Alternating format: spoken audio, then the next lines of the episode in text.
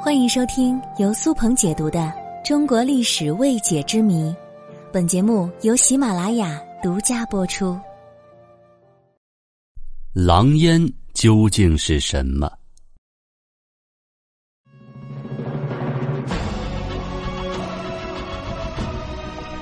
狼烟在词典当中最初的解释是用狼粪烧出来的烟。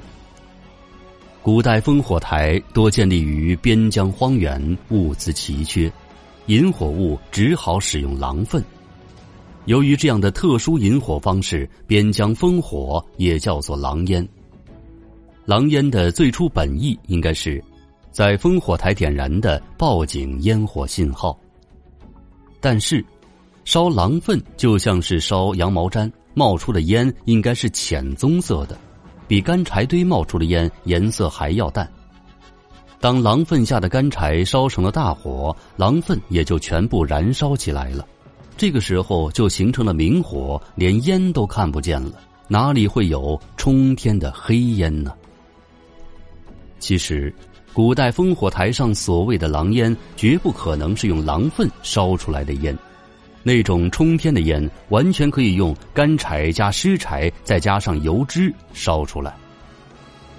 有学者经过考证，提出了见解，说烽火不是以狼粪为原料的，燃烧狼粪的时候冒出来的烟也不是直直的上升的。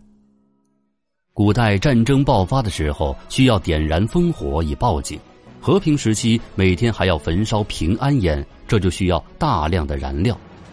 如果专门以狼粪为燃料，事实上很难收集到大量的狼粪，所以狼烟和狼粪的关系并不大。那么既然如此，烽火烟到底用的是什么燃料呢？答案是柴薪。荒漠上生长着胡杨、红柳、萝卜麻、芨芨草、骆驼草、甘草等植物，这些都可以做燃料。那既然狼烟不是狼粪烧出来的，那么古代烽火台上燃起的冲天浓烟，为什么还要叫做狼烟呢？其实，狼烟的意思就是警报狼来了的浓烟。去过长城的朋友都知道，长城绝对能抵挡得住草原狼群，而“狼来了”这三个字中的“狼”，实际上不是草原的狼群。而是打着狼头军旗的突厥骑兵。突厥骑兵崇拜狼图腾，以狼为楷模，具有狼的战略战术、狼的智慧和凶猛的性格。草原人从古至今一直崇拜狼图腾，一直喜欢以狼自比，把自己比作狼，把汉人比作羊。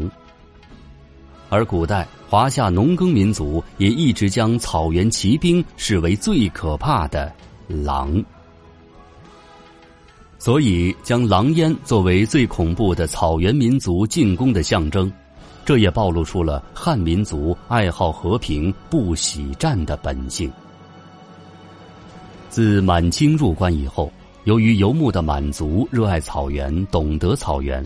因而暂时弥合了草原与农耕的矛盾，狼烟就逐渐的消散了。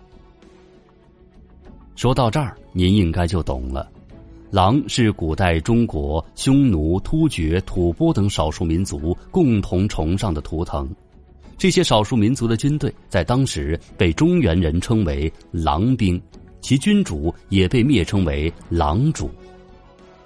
所以，古代汉人把这些少数民族入侵时特地点起来的烽火烟，就称作狼烟了。